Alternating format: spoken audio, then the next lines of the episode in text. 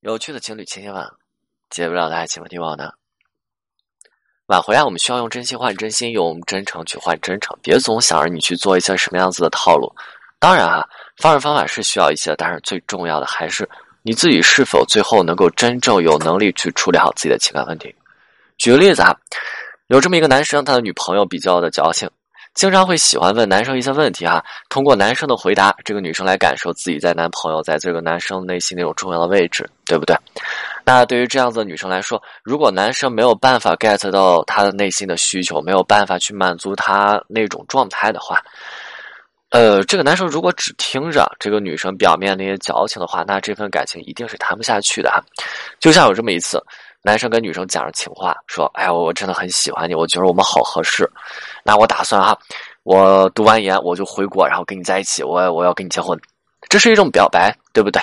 那男生呢是这么回，呃，那女生呢是这么回男生的哈。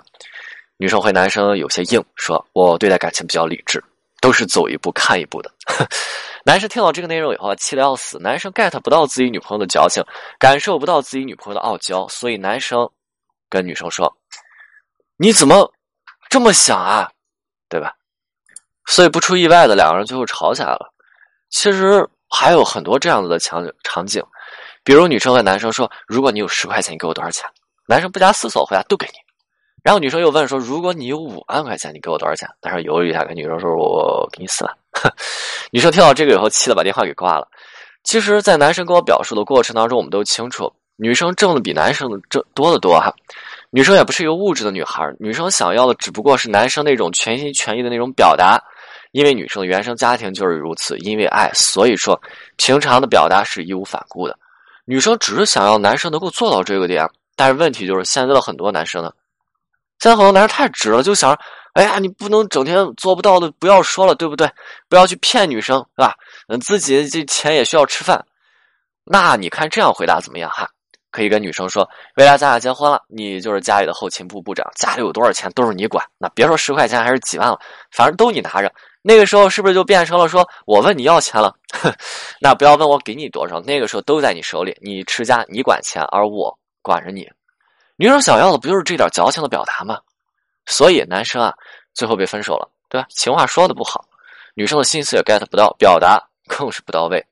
这样子的男生啊，女生会想着说。他好像什么都没有办法为自己做到，你看这话都说不出口，都不愿意去在这方面尽心尽力，整天那些小算盘，整天觉得说给自己留一手，对不对？女生会这么想的。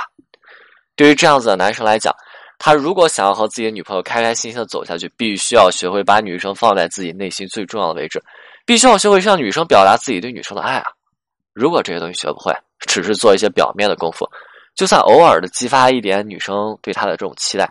最后的结果依旧不会有任何的改变，就像两人在冷静之后，男生拿着标准答案找到女生，那个时候唤起了女生对男生的一些期待。但是问题就是女生还会提出新的问题啊！